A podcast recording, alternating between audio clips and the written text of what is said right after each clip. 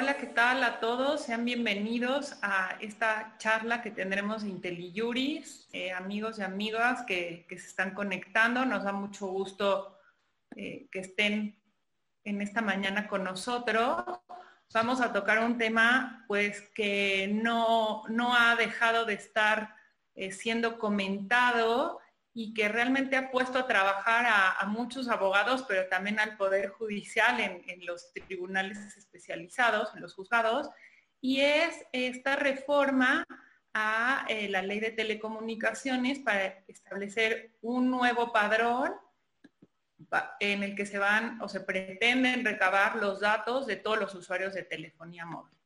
Para esta charla eh, contamos con excelentes invitadas, especialistas en dos temas que son realmente en los que incide esta reforma. Por, en primer lugar, voy a presentar a María Elena Estavillo.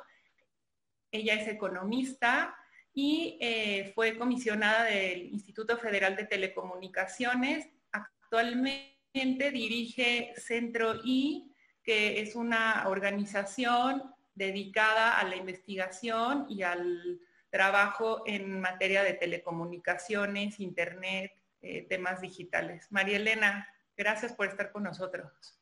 Muchas gracias, buenos días, gracias por la invitación. Buenos días. Y e Isabel Dávara, ella es abogada, especialista en materia de protección de datos y acceso a la información. Ella es socia directora de Dávara Abogados, el despacho desde que colabora y realiza todos estos temas de protección de datos y, este, acceso a la información. Isabel, muchas gracias por estar con nosotros. A ti, Denise, muchas gracias. Encantada de participar contigo y con María Elena. Un honor. Gracias. Bueno, voy a, darles una breve introducción de qué sucedió, qué es diferente hoy, para después pasar a, platicar con nuestros participantes. Em, el pasado 16 de abril se publicó una reforma a la Ley Federal de Telecomunicaciones y Radiodifusión. El objetivo de modificar la ley fue introducir una serie de, artículos en que sí, por una parte se establece que se va a crear un padrón nacional de usuarios de telefonía móvil, que bueno, para hacerlo más fácil va a ser el padrón, Em, se ordena al Instituto Federal de Comunicaciones que deberá eh, instalar y operar este padrón, pero quien va a recabar los datos son las compañías telefónicas, ¿no? las compañías de, telefonía celular. Actualmente no, eh, evidentemente el padrón no está funcionando, este es el primer paso, la publicación de la ley y que esté previsto en ley, y el siguiente paso será que el Instituto Federal de Telecomunicaciones tiene que expedir una serie de normas donde se establezcan con detalle cómo va a operar, incluso el detalle mucho más específico de qué datos biométricos van a ser recabados. Que este es un tema muy relevante para eh, el análisis que vamos a hacer de, este, de, esta reforma y de este nuevo padrón. ¿no? Eh, todos los usuarios de telefonía celular tendrán que registrarse en este padrón, no solo los que tienen un plan previamente contratado, sino cualquier usuario que tenga un celular de, eh, eh, en el modelo de prepago, ¿no? para hacerlo más entendible para todos. Entonces, estamos ahorita, eh, a, pues prácticamente 15 días de que se publicó la reforma y yo quisiera, em, María Elena, si tú nos pudieras decir para los legisladores, eh, cuál fue la justificación que dieron o el razonamiento para crear este nuevo padrón y, también si tú crees que esto que, se planteó en, en, las cámaras sería realmente la forma de, el mejor modelo o, la mejor medida que se pudiera tomar. Gracias, Denise. Pues eh, esta es la mejor forma de entender por qué hemos llegado a esta, esta propuesta. Y es que la, la, iniciativa de ley lo dice muy claramente, lo que se busca es combatir la delincuencia. Y en particular el secuestro, la extorsión que se hacen de, digamos, con muchísima frecuencia, de manera muy importante, usando teléfonos celulares. Ahora, ¿qué, pasa con esto? Lo que se busca combatir es sumamente importante y en eso todos eh, coincidimos, por supuesto.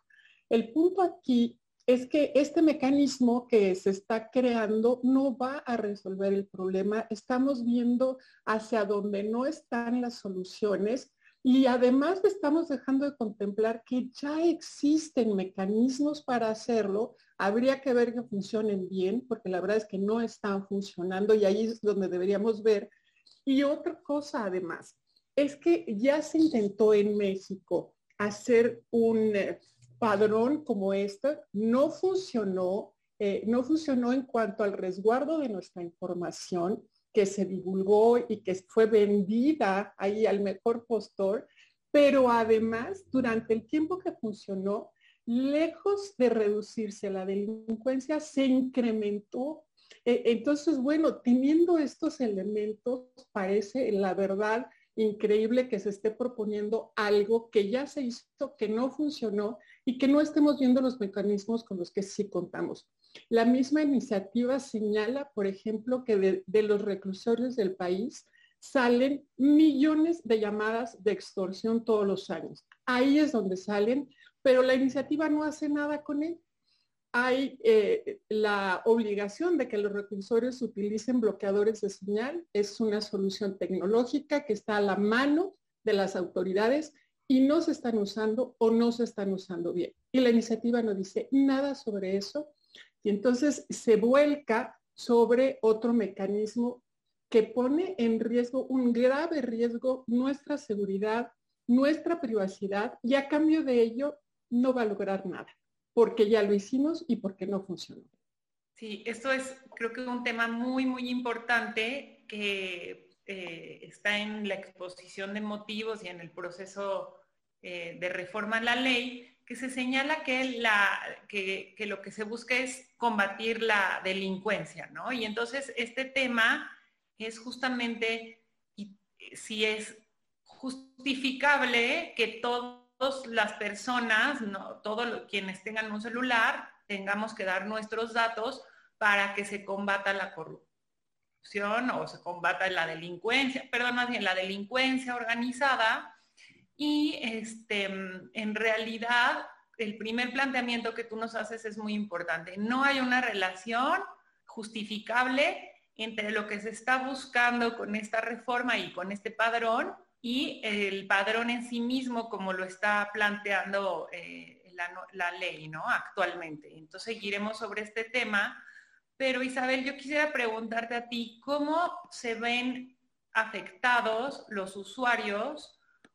Porque realmente el, tema central de este padrón es que le demos todo un cúmulo de datos eh, al IFT a través de las eh, empresas, las compañías, pero todos estos son datos personales y datos que tienen niveles de protección, algunos de ellos muy altos, de acuerdo a la legislación. Este, Isabel, si tú nos puedes comentar esto.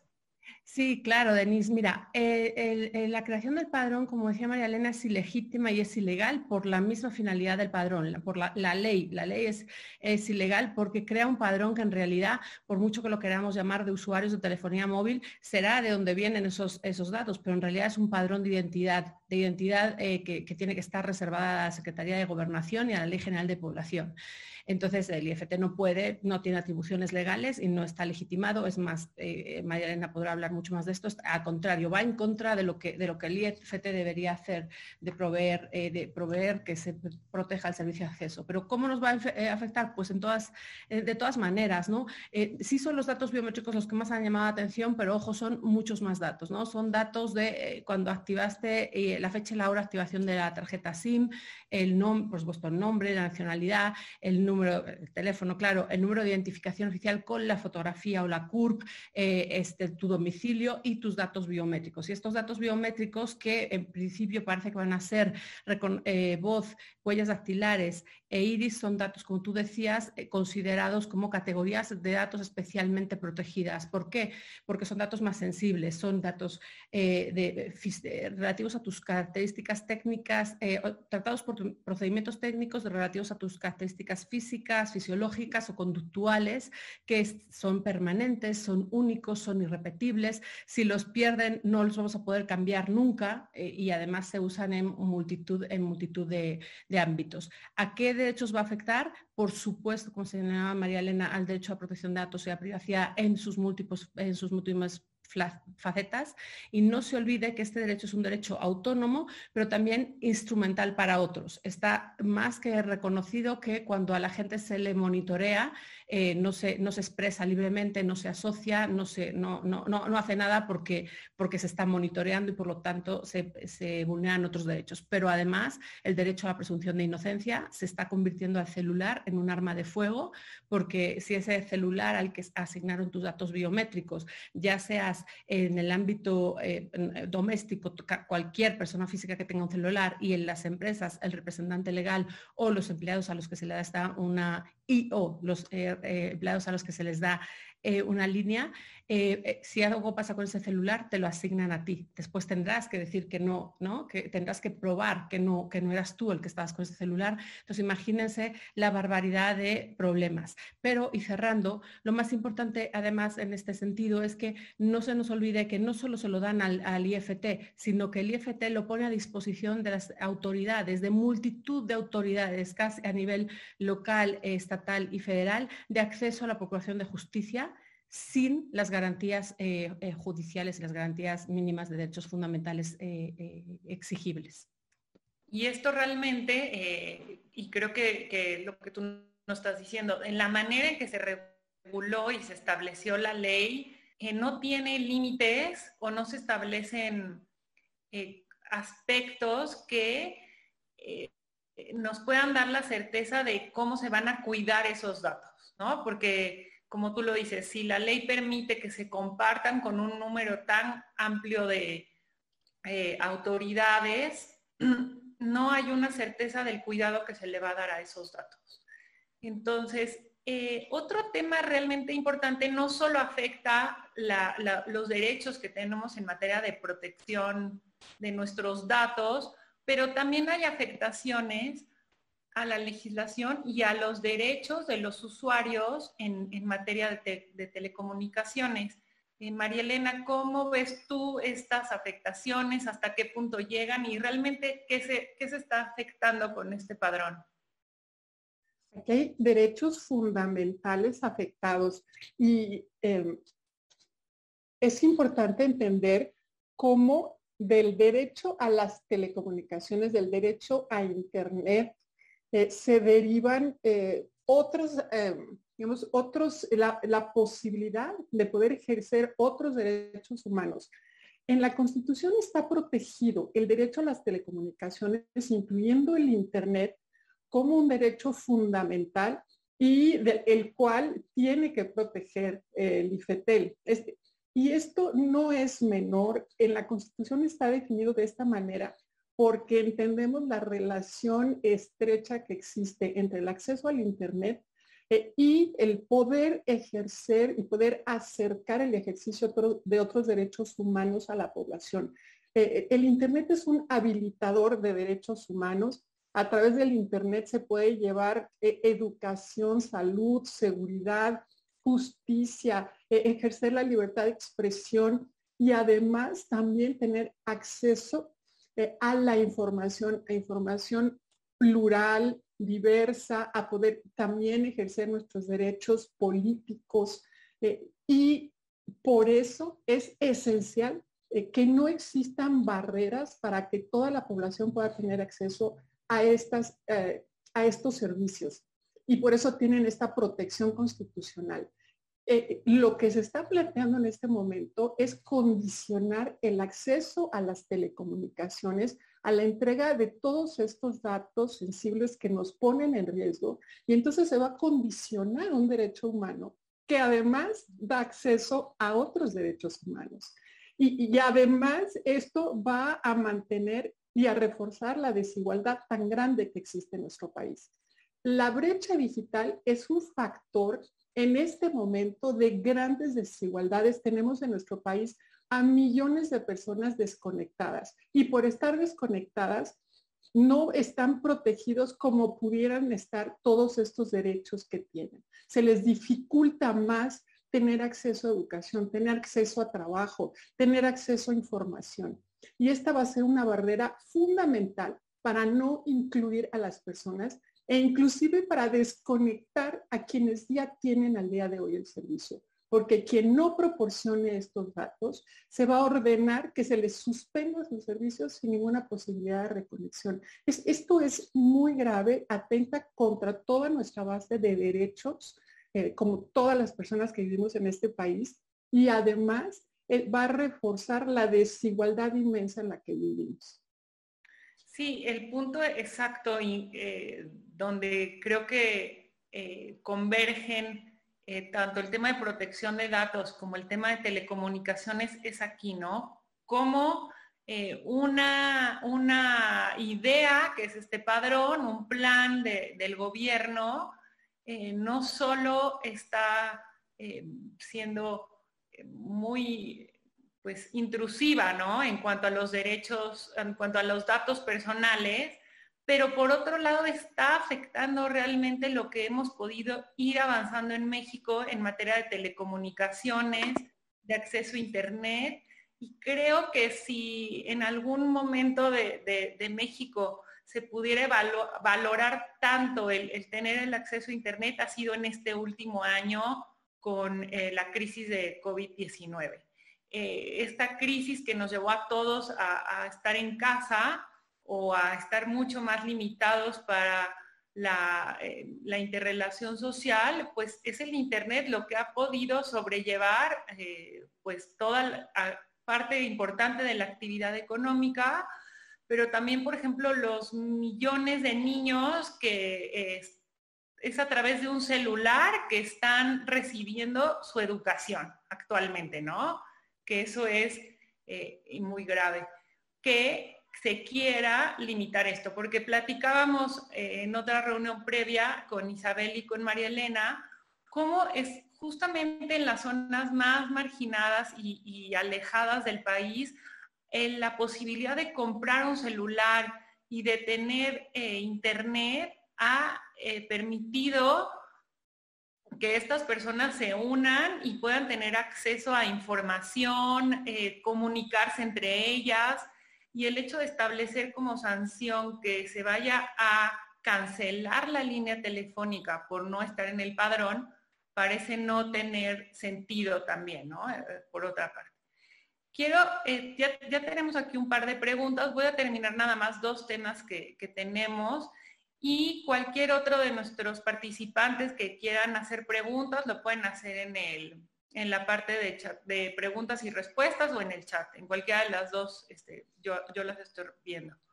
Ahora, Isabel, en, en todo este tema hemos hablado del IFT, que tiene que echar a andar este padrón, pero ¿cuál es el papel que van a jugar las compañías telefónicas?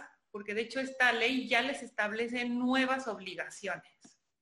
Sí, es que, muchas gracias, Denise. Es que es muy importante em, eh, volver a recalcar, esta ley es ilegítima, es ilegal por la mera creación del padrón. Ya después hablar, porque centrarnos en si va a haber seguridad o no va a haber seguridad sería poder cuestionarnos que la ley fuera legal y que se fuera a cumplir. Entonces, esto es ilegal. El IFT no puede tener este padrón de identidad, no puede, no está legitimado. En el 28 constitucional que están sus eh, facultades, eh, no está esta y eh, es más, como decía María Elena, pues contradice para lo que está el IFT fomentar el, servicio de acceso universal a las telecomunicaciones en relación con los usuarios. Pero entonces, eh, lo segundo que tendríamos que preguntarnos es, pues es lo mismo, ¿qué pasa con las concesionarias y las operadoras, las, autorizadas, concesionarias en su caso autorizadas? Lo mismo, eh, les están convirtiendo en corresponsables necesarios de un, de un ilícito, en autores necesarios de un ilícito. Están obligándoles a ellos mismos también a violar las leyes a las que están obligadas a proteger. Las concesionarias y los autorizados están sujetos a la Ley Federal de Protección de Datos Personales en Protección de Particulares, además de otras leyes, que les obliga a respetar y a proteger y a cuidar los datos de los que son eh, poseedores, de los que son responsables, ¿no? de, los, de sus titulares, de sus, de sus usuarios. ¿no? Además, la ley, aparte de ilegal, está muy mal hecha, con lo cual confunde titular con usuario, no, no, hace el concepto de usuario final, no nos dice qué entiende por representante legal, es una, es una locura. ¿no? Eh, entonces, eh, el segundo paso aparte de esta ilegitimidad, es decir, ni tanto ni, las concesionarias autorizados que van a proveer, van a, van a alimentar este padrón, no en el primer momento solo, sino después lo tienen que mantener eh, al día, actualizado, lo cual va a ser también una barbaridad, es una barbaridad de trabajo y de, y de, de presupuesto y de todo, pero además piensen ustedes en que eh, las concesionarias y los autorizados no siempre van a recabar los datos en las mejores circunstancias, hay veces que, están en, ¿no? en que algunas áreas eh, y, zonas de la población donde a lo mejor recabar este tipo de datos biométricos tiene ciertas condiciones de seguridad eh, para ponerse en, duda. Pero les vuelvo a decir, para mí es muy importante que antes de pasar a toda la barbaridad de lo que, de lo que el padrón trata, que es muchísimo, veamos y repitamos hasta la saciedad que la creación del padrón es ilegal porque ni las concesionarias están autorizadas eh, eh, eh, por lo que hacen, por la finalidad de sus propósitos para prestar ese, servicio de telecomunicaciones, ni el IFT para poder tratar estos, datos. Entonces, les están convirtiendo, les están haciendo violentar toda otra, cantidad de normatividad que tienen que proteger y que seguir y a las que están obligados igual que el IFT. Exacto, es un, es un tema que no solo incide en los usuarios, sino también las compañías tienen un reto por delante eh, y, también como, como si fuera hasta un, podría, ellos lo pueden pensar tal vez como, como una trampa, ¿no? Porque te ponen a hacer algo que no tienes la capacidad ni la legitimidad para hacerlo, ¿no? Nos pregunta Sergio Moisés Gutiérrez, nos hace dos preguntas y, voy, a, juntarlas en una sola. En realidad, con la suspensión definitiva que se otorgó por uno de los jueces que ven este tipo de asuntos. Voy a hacer un poquito, ¿qué sucede? Eh, ya se han presentado amparos, juicios de amparo en contra de, la Ley de Federal de Telecomunicaciones y Radiodifusión ¿Y qué es lo que se solicita en el amparo? La suspensión para evitar que se tengan que dar los datos de, que presente el amparo durante la tramitación del juicio de amparo y sus recursos para em, eh, y donde se va a determinar realmente por el Poder Judicial la inconstitucionalidad de esta reforma. Nos comenta eh, Sergio Moisés Gutiérrez que el juez eh, Gómez Fierro dice que la reforma legal no combatiría la delincuencia ni evadiría que las empresas de telecomunicaciones pudieran coadyuvar en la persecución de delitos, ¿no? Que esto eh, lo, platicamos ya, y también que vulnera el acceso al Internet y a la libertad de difusión. Está siendo considerado en tribunales y por eso lo relevante de eh, llevar este tema a tribunal. Eh, nos preguntan si es conveniente ampararnos, Verónica Mondragón, cómo lo podemos hacer, eh, quienes no tienen un despacho. Eh, Isabel, no sé si tú nos puedas platicar de esto. Sí, claro. bueno, pues aquí estamos, ¿no? tanto María Elena como, como, como tú, Denise, desde, desde el despacho PRDH, como nosotros, súper orgullosos de haber lanzado en, en consecuencia y solo eh, a nuestra responsabilidad social, a nuestra responsabilidad social, nuestro servicio social como, como, abogados y como organizaciones de la sociedad civil, como abogados estamos obligados por el artículo 5 constitucional a, prestar este servicio social a la ciudadanía de manera constante y para nosotros es eh, pues un deber, ¿no? Poner a, nuestra, a, disposición de toda la ciudadanía este amparo colectivo eh, contra el padrón pro bono, que, eh, en el que vamos cualquiera que se quiera sumar, cualquier persona física titular de una línea celular, como decías, de contrato o de prepago, se puede sumar a través de, a través de, las, de los medios que hemos puesto a su disposición y que y estaremos cuidando nos realizaremos el, amparo, ¿no? pero no solo eso, sino que lo llevaremos durante hasta sus últimas consecuencias absolutamente gratuito para toda la población, porque eh, les digo, esto es nuestro deber constitucional y además eh, este es em, uno de los momentos, yo creo que históricos, en eh, un antes y un después, en cuanto al, al régimen de Estado de Derecho en el que podemos considerar que vivimos, ¿no? En cuanto a, cuánta, a cuánta posibilidad de ejercer nuestra, nuestros derechos fundamentales con libertad y, en relación con la dignidad humana, ¿no? Entonces, eh, en, ese, eh, en ese amparo, por favor, que creo que la, el, correo, y ayúdenme si me equivoco, es eh, con mis datos no arroba causa en común .org.mx, que es otra de las organizaciones junto con Centro I de, María Elena eh, que nos está ayudando para la parte de organización de la sociedad civil. Y, vénganse todos porque hay que proteger a cuantos más mejor. Eh, nos tenemos que amparar sí o sí y ahora es el momento porque, porque después, no, ah, después no podríamos conseguir eh, la protección respecto a esta ley. Así es, Isabel. Y justamente en este punto eh, hay un tema de, amparo que ha estado eh, mucho debatiéndose si la ley es eh, autoaplicativa o heteroaplicativa, ¿no? Y esta es una de las preguntas que nos hace Carlos Ugalde y otra pregunta más en este sentido. Aquí es relevante, una ley autoaplicativa es que por la mera entrada en vigor, en este caso es una reforma, pero de una disposición legal, por la mera eh, publicación ¿no? y, entrada en vigor te causa una afectación o un daño. Eh, eh, María Elena, en este punto nos dicen, bueno, es que el padrón no está funcionando todavía, ¿no?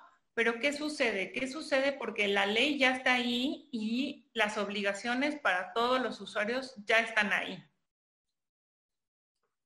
Aquí ya, ya tenemos un cambio de situación eh, importantísimo, porque antes de la ley no se, no se planteaba el condicionar el acceso a Internet a que entregáramos nuestra información y menos aún este tipo de información tan sensible. Antes de ello no existía la obligación, no existía el condicionamiento. Yo creo que esto es el cambio fundamental y que eh, y está sobre un derecho que debería estar protegido, porque es un derecho constitucional. Hay instituciones que están encargadas de proteger esos derechos. Eh, eh, esto, este planteamiento que hay, por ejemplo, para el Instituto Federal de Telecomunicaciones, el que en algún momento se pueda ver obligado a ordenar la desconexión de un servicio va completamente en contra de su mandato. Es, esto sí es tremendo, ¿no? Estarlo, estar previendo que opere en contra de su mandato constitucional. Y además, eh, todo esto nos plantea, el, centro hoy, por ejemplo, ¿por qué estamos aquí? Porque eh, es parte de nuestra razón de ser procurar que la tecnología se use responsablemente y vigilar las consecuencias éticas. Aquí es este tipo de planteamientos nos está nos puede llevar a una sociedad de la vigilancia, donde los ciudadanos ya no estemos en una esfera de privacidad, sino que tengamos un Estado que está vigilando todos nuestros movimientos, nuestras acciones. y por eso este, este momento es importantísimo, no nos podemos quedar de brazos cruzados. No quiere decir que el Estado no tenga que intervenir, por ejemplo, en materia de seguridad, no, por supuesto, y yo por eso lo decía desde el principio. Claro que el Estado tiene esa tarea, pero ya tiene los mecanismos. Al, día de hoy existe todo un marco, por ejemplo, por el que los operadores de telefonía están obligados a proveer la información a las autoridades cuando existe un ilícito, pero tiene que ser por una orden de autoridad. Tiene que haber evidencia, elementos indiciarios. No es vigilar a toda la población por el simple hecho de ser usuarios de telefonía. Entonces, por eso este momento es tan significativo y tenemos que actuar como ciudadanos.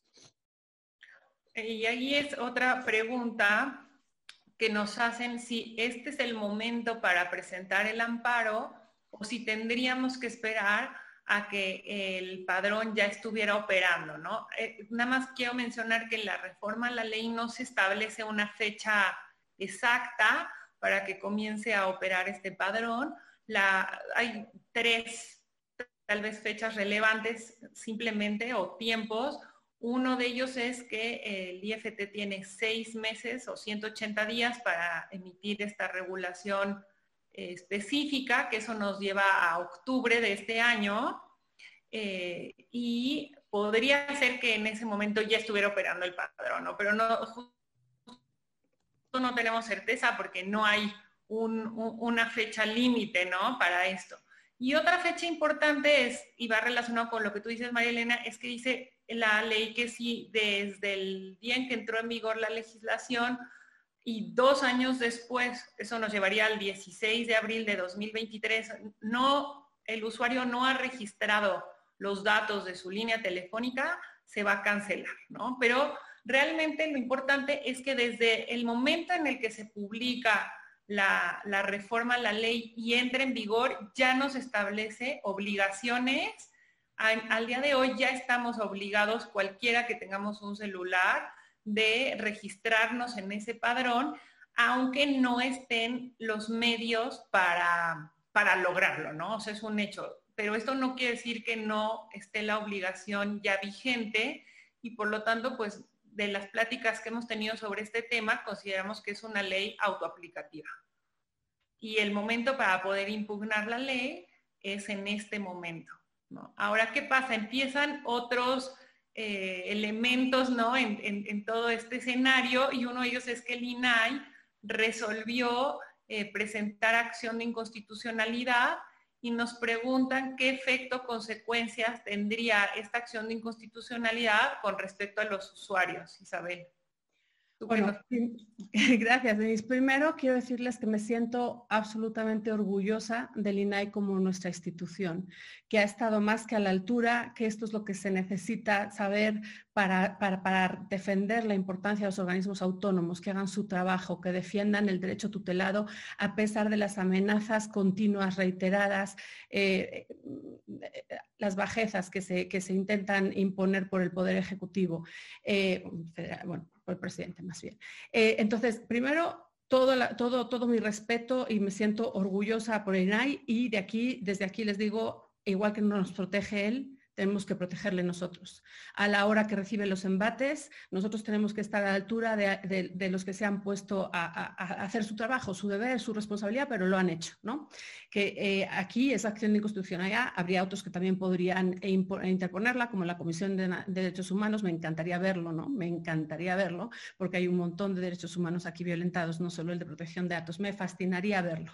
Eh, estaría muy orgullosa. Pero bueno, entonces, ¿qué podría pasar? Bueno, pues ojalá, ojalá la acción de inconstitucionalidad eh, del INAI eh, mm, eh, llegue a la, votación calificada que se requiere de ocho en el Pleno, ministros, para que se declare inconstitucional esta ley. Pero ¿qué nos pasa? Uno, que primero va a tardar muchísimo, porque todas las acciones de inconstitucionalidad parece estar bastante guardaditas, ¿no? Con mucha seguridad y toman su tiempo, ¿no? Entonces, hasta que, hasta que mm, pase o no pase. Y segundo, es que vamos a, a necesitar, como decíamos, esta mayoría calificada de 8 sobre 11, o sea, no solo que seis ministros digan que sí la ley es inconstitucional, sino que 8. Entonces, bueno, yo ahí solo les dejo el, escenario al que nos hemos estado eh, viendo sometidos últimamente sobre los ministros, la Corte eh, y posibles, eh, y posibles alargamientos de, los plazos de, los ministros. ¿no? Entonces, bueno, quiero decir, pongamos todo el contexto. Por lo tanto,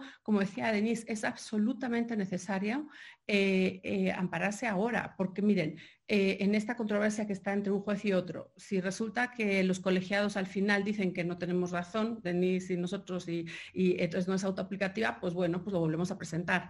Pero si dicen que sí tenemos razón, ya perdimos el plazo para ampararnos contra la constitucionalidad de esta ley.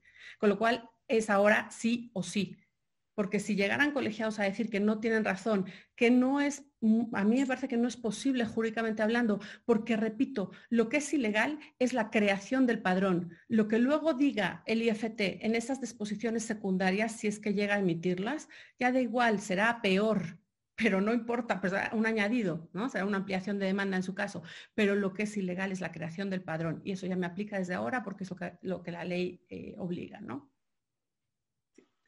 Aquí nos hace, gracias Isabel, nos hace una pregunta eh, Gamaliel Villegas.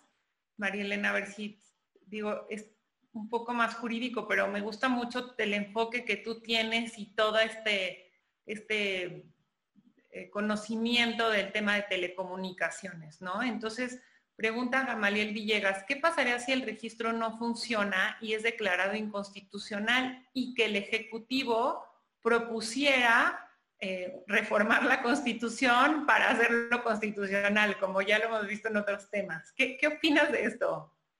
¿Sería posible reformar la constitución después de lo que tú nos eh, explicaste de estos derechos que tenemos? Eh, ¿Sería viable? Ah, estás en... Sí. Listo. Sí. Bueno, sí, evidentemente hay, hay, una cuestión jurídica en la que, bueno, esa no es mi especialidad, pero sí en cuanto a la colisión de derechos. Eh, aquí sabemos que ningún derecho es absoluto, ¿no? Todos los, tenemos eh, que, eh, bueno, enfrentar y conciliar, pero estamos hablando de prácticamente todos los derechos humanos. De veras que esto es tremendo, porque el Internet es una puerta para facilitar que ejerzamos derechos. y al día de hoy, si no tenemos ese acceso, se ven eh, disminuidos en nuestra posibilidad de hacer realidad esos derechos. Y entonces, ¿cómo vamos a poner en una balanza derecho al Internet, a la educación, a la salud, libertad de expresión, derecho a la información, a la justicia, derechos democráticos, y del otro lado, vigilar eh, a los ciudadanos para a ver si pueden combatir la extorsión. O sea, no, no creo que haya manera de que eh, este lado de la balanza pese más que el otro. Eh, de veras que sí me parece un gran atentado, pero enorme a nuestros derechos. Y concluyendo y siguiendo un poco la línea de lo que tú nos dices, creo que no sería viable, tendríamos que casi y reformar toda la constitución en cuanto a tema de derechos para, que, para poder eh, establecer el padrón como se pretende hacer, ¿no? Eh, eh, por eso hay el tema del amparo y también consideramos que el IFT tiene la posibilidad en su momento de presentar acción de inconstitucionalidad, ¿no? Porque justo Marina, tú nos decías que esta reforma excede en lo que hace a la competencia o a las facultades que tiene el IFT. Esta parte, eh, no sé si quieras agregar algo. por supuesto. Yo mucho en esto que es muy relevante. El, IFT no tiene posibilidad de presentar acción de inconstitucionalidad porque no está entre, entre sus facultades pero sí puede presentar una controversia constitucional. Yo, yo, considero que están invadidas sus facultades se le está ordenando hacer algo que invade eh, su obligación constitucional de impulsar el acceso a las telecomunicaciones. Y se está haciendo a través de una ley. Eh, entonces, bueno, creo que aquí también hay una posibilidad de que el IFETEL ejerza esta, eh, esta facultad que tiene la controversia constitucional. Ahora aquí justo ya vemos que, hay más elementos, pero seguimos y nos siguen haciendo muchas, varias preguntas sobre eh, los usuarios, ¿no? El, ampararse. Los usuarios, eh, justo nosotros estamos participando en, en este amparo colectivo pro bono, y, nos preguntan qué tan, Susana Gama nos pregunta, qué tan efectiva es la medida, esta medida para los particulares como una posibilidad para evitar la inscripción de los datos eh, en el padrón, este, Isabel. No, sí, pues ahí Denise, tú eres la experta en amparo, pero eso es lo que estamos buscando, ¿no? Precisamente por eso necesitamos que todos eh, se sumen, no puede ser, eh, no tiene efecto ser Gaumes, no sé, solo los quejosos que, estemos incluyendo en él y que, se, y que se otorgue en su caso primero la suspensión y luego se declare eh, que, el padrón para los que nos afectan no tendríamos que estar inscritos, ¿no? Pero ahí, Denise, yo creo que tú puedes explicarlo mucho mejor y más técnicamente que yo. Un tema que, nos plantea, ¿no? Eh, Regina nos dice que se han rechazado algunos amparos. Creo que aquí es importante eh, comentar qué es lo que está pasando. ¿eh? Los amparos todos están en trámite, los que ya se presentaron fueron admitidos y en lo que hubo un criterio distinto entre los dos jueces, recordemos que todos estos amparos los conocerán los jueces especializados en telecomunicaciones y son dos eh, juzgados en todo el país para, atender eh, eh, asuntos de todo el país y dos tribunales colegiados que son quienes revisan las actuaciones de, los jueces, ¿no? Entonces aquí sí tenemos como, por un lado, uno, en uno de los juzgados se otorgó la suspensión. recuerden que la suspensión no es el amparo ya de fondo, no se está resolviendo qué sucede con el padrón eh, el punto de la suspensión es si como una medida cautelar es posible que no se te obligue en este caso a dar tus datos durante el tiempo que tome la tramitación del juicio, ¿no?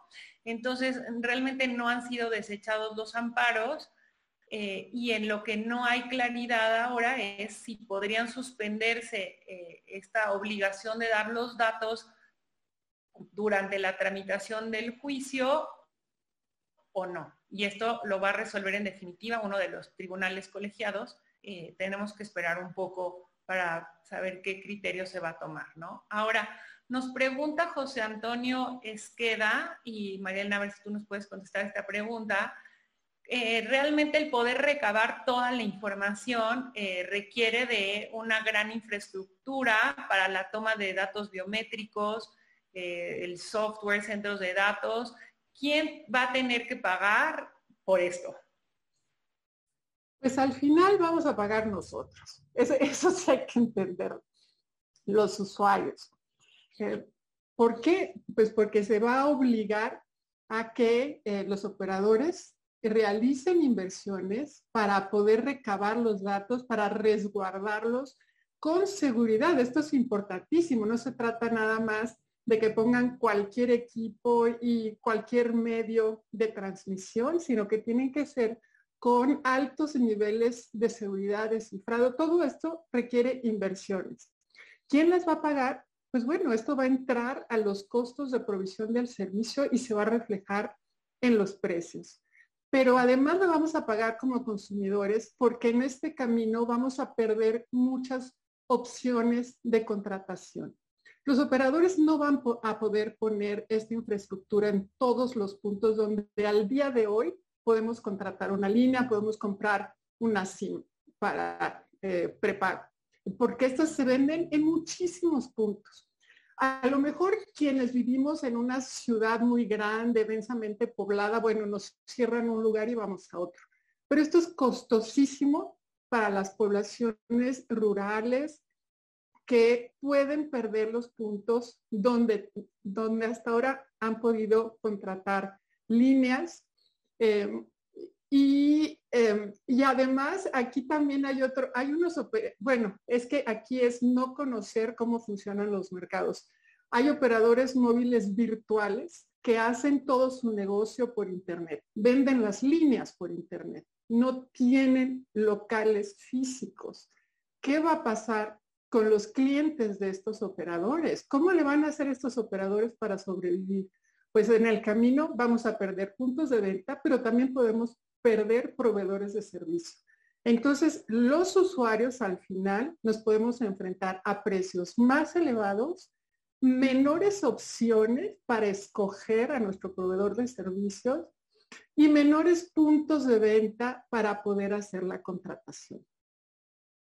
No, es impresionante esto, porque eh, pensábamos solamente no quiero compartir mis datos y ya, pero realmente tendrá eh, una incidencia grandísima en, todo el sistema, ¿no? Es como quitarle un engrane al, sistema y, todo se va a descomponer y, no solamente los usuarios vamos a pagar por, por tener que dar nuestros datos, porque yo he escuchado personas que dicen, bueno, yo cancelo mi línea y me quedo solamente con internet, por ejemplo, ¿no? O sea, hay gente que sí lo está pensando, que sí está diciendo, no, no, no voy a dar yo mi información. Eh, y ahora, Isabel, otra pregunta y que creo que ha sido una duda también generalizada es, ¿por qué si el, voy al SAT y me toman mis datos, mis, mis datos biométricos también, ¿no? huellas digitales, etcétera, ¿por qué al SAT sí se los tengo que dar y no los tendríamos que dar a este padrón? De nuevo, Denise, por eso es súper importante que, lo que lo repetamos hasta la saciedad. Legitimación. El SAT para el ejercicio de sus atribuciones tiene la legitimación por ley específica para tomar unos determinados datos para cobrarnos impuestos y para el demás. Bueno, ese es el, en el ejercicio de sus funciones el IFT no la tiene. Esto es de la Secretaría de Gobernación y del Registro Nacional de Población, que no lo pueden hacer porque han tenido un montón de... Y es, y es además un mandato que lleva 20 años incumplido desde la ley, ¿no? Porque no han podido, no se han organizado. Bueno, es un problema. Cuando yo, yo quiero reiterar una cosa a lo mejor menos jurídica, pero quizá más contundente. Cuando tú dices, bueno, no quiero compartir mis datos. El problema es que parece que solo comparto mis datos. Lo que estoy compartiendo es mi identidad, mi identidad digital en el entorno digital y mi identidad en todas partes. Con lo cual, cuando uno eh, controla los datos de alguien, controla su vida. Y más hoy en día con las tecnologías de información. Permítanme solo un minutito para decirles cómo surgen estas normatividades de protección de datos personales, porque a veces parecen muy técnicas. Surgen en la segunda mitad del siglo XX eh, en Europa como consecuencia de esos totalitarismos fascistas. Lo primero que hacían los nazis cuando llegaban a cualquier país era ir al censo poblacional. En Holanda el censo tenía el dato de religión. Como consecuencia, era muy raro, por alguna razón extraña, por una razón extraña que faltaba esa proporcionalidad, es decir, tenía datos que no debía contener.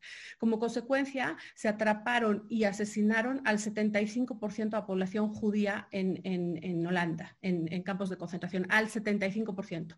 En Francia, cuando llegaron, no tenía ese, dato y, por supuesto, no debía tenerlo. Entonces, encargaron esa tarea a un señor que no sabían que era de la resistencia, parece una película, pero es verdad.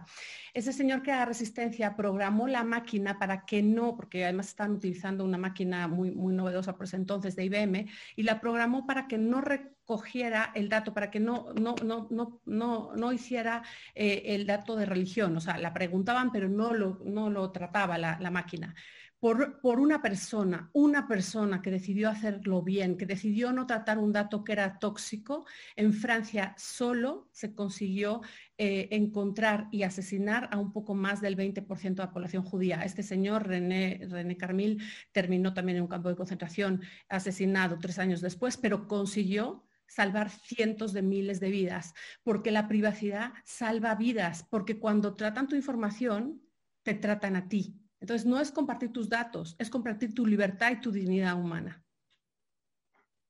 sí, claro, y, creo que no hemos sido tan conscientes porque no hemos vivido estas situaciones, ¿no? En México, pero es el momento de eh, hacer conciencia y, realmente analizar. A mí me gusta mucho esto que, que, tú dices, Isabel, de la proporcionalidad, ¿no? O sea, las medidas, cualquier medida que tome el gobierno, respecto de los derechos humanos de sus, de sus connacionales tienen que ser proporcionales al fin que se está buscando, ¿no? Y entonces yo creo que esto es un, un, aspecto que nos puede servir a todos para eh, hacer tu propio análisis, ¿no? O sea, tú mismo, yo creo que tenemos como esta, este, este tema como cuando vas con un doctor y te preguntan algo que dices, no me tendría que preguntar esto, ¿no? Y, y a veces uno mismo dice, no le voy a dar esa información al médico por más que sea el médico, ¿no? Porque no, no hay una proporción. Entonces, está es muy interesante que nos, que, nos pongamos como esos lentes, ¿no? Vamos a decir, para ti, en tu ámbito de tu privacidad, porque las leyes pueden decir algo, pero realmente las leyes eh, tienen que ser un, un reflejo de lo que sentimos y lo que creemos y lo que queremos como país, ¿no? Entonces podemos hacer, hacer este análisis.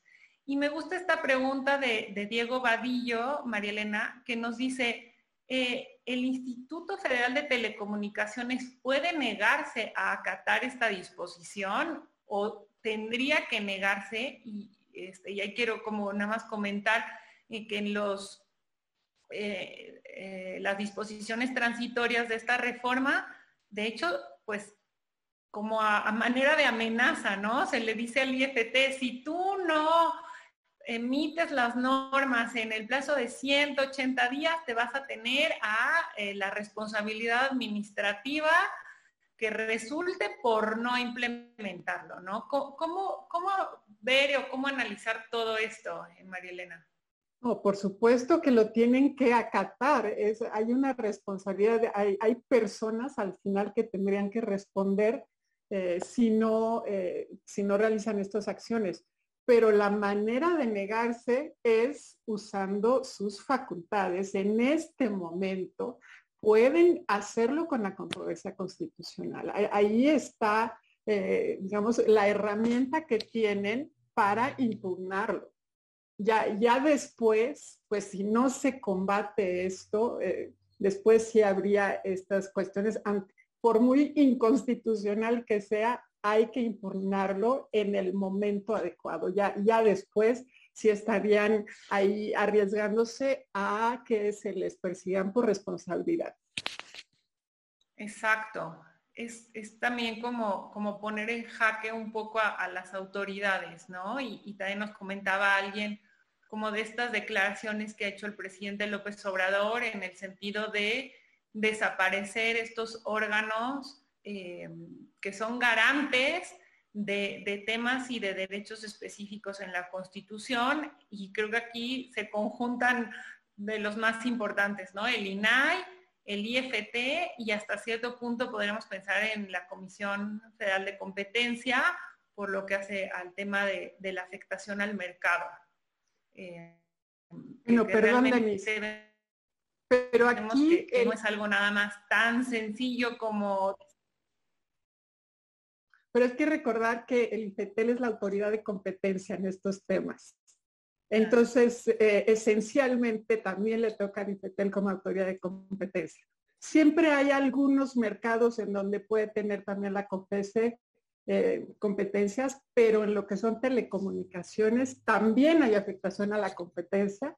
Es, es parte de lo que tiene que garantizar el IFETEL y se estaría eh, igualmente dañando eh, por esta cuestión de la posibilidad de que desaparezcan proveedores, ¿no? Los operadores móviles virtuales es una afectación a la competencia porque también son barreras de acceso a los servicios, se van a crear barreras a la competencia y por los costos adicionales que se le imponen a los operadores móviles, que va a afectar la posibilidad de competir de los operadores que tienen menor participación en el mercado, porque tienen márgenes de utilidad muy pequeños, quienes los tienen.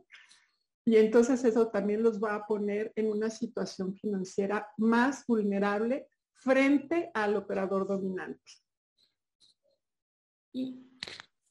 Nos preguntan también eh, de, qué sirve entonces el Registro Nacional de Población. O sea, si la Secretaría de Gobernación ya tiene este registro, ¿qué, pasa, Isabel, en, en, estos dos temas? Porque siento que todos estamos mucho como decir, híjole, yo ya he dado datos, ¿no? Ya tienen cosas mías.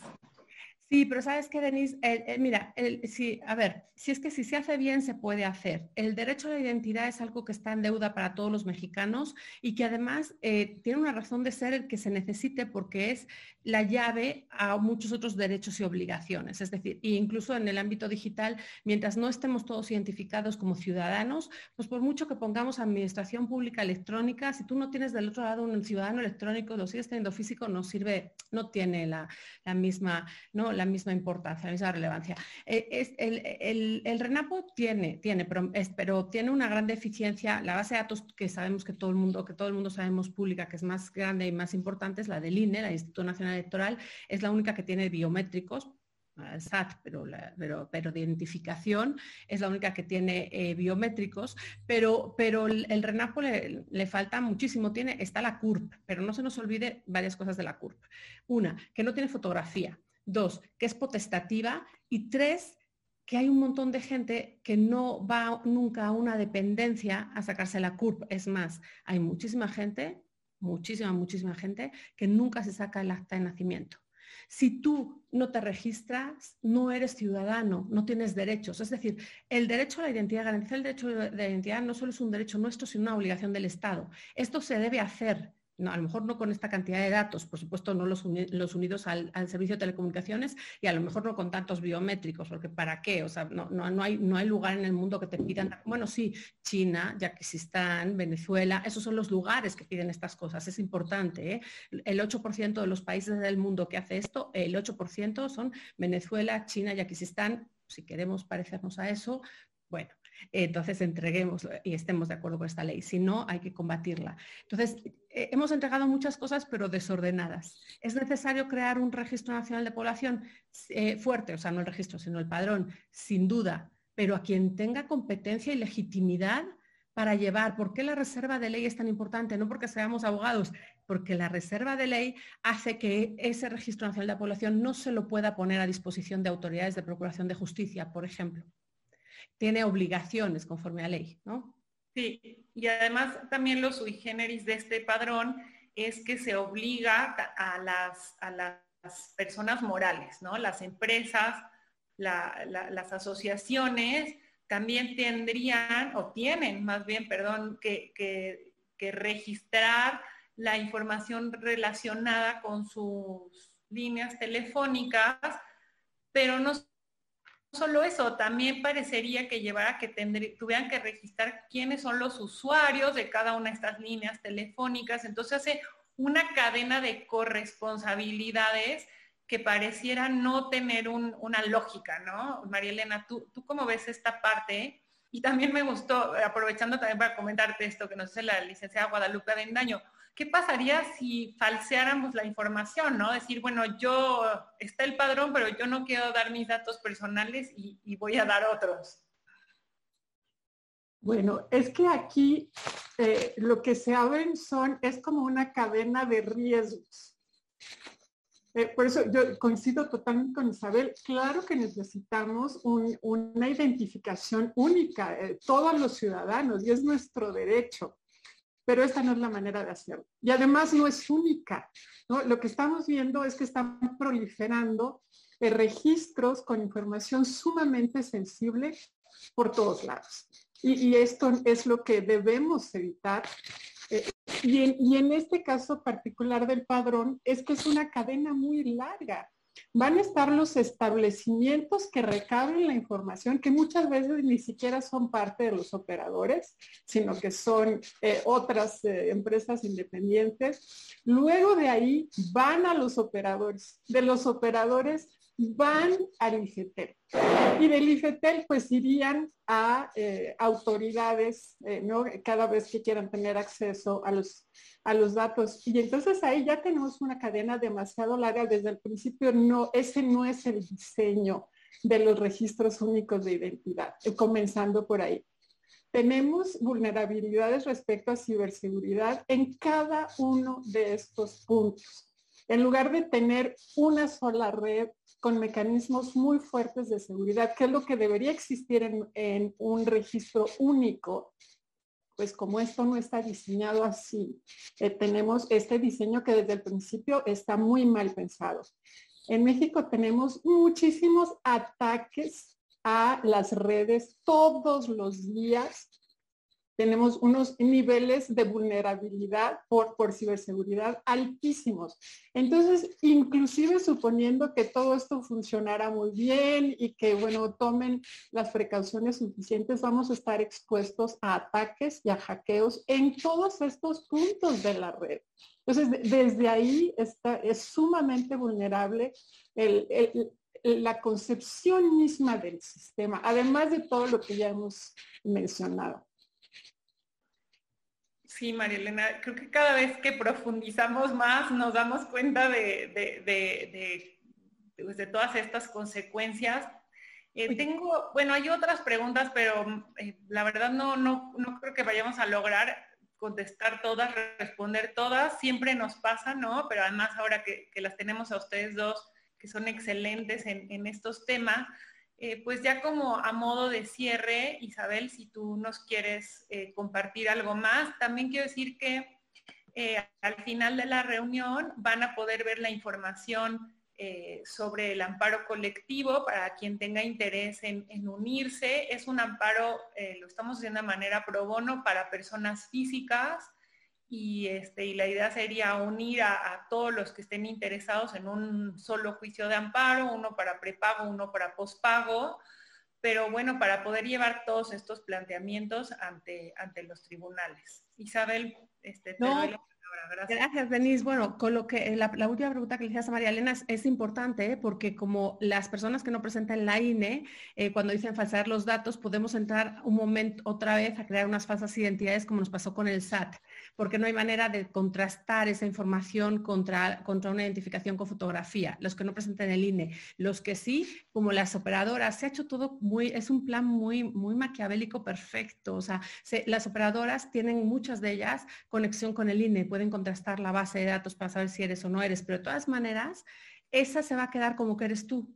Con lo cual después cuando quieras hacer otras cosas en la vida real, pues va, va, va, a, haber, va a haber eh, discordancia, porque ese gran registro, ese gran padrón, va a decir que Denise eh, Trump es la que dijo que puso las huellas. Es decir, no al revés, no es Denise en una realidad, ¿no? Quien ponga las huellas y digas que es Denise, si no se puede contrastar de otra manera, ahí se va, bueno, evidentemente con las pruebas que se ponen. Yo solo cierro con un ANSE, todos, este, este megapadrón que se quiere crear de 126 millones de usuarios, 126 millones de usuarios, únanse al paro no sé si podemos, a este, a otros que haya colectivos, todos, todos, todos los usuarios, personas físicas, están protegidos por este amparo en, y, por otros que habrá eh, que sean eh, igual colectivos e igual buenos. Todos, todos vamos a, sumar fuerzas en eh, con mis datos no arroba causaencomún.org.mx. Muchas gracias, Isabel.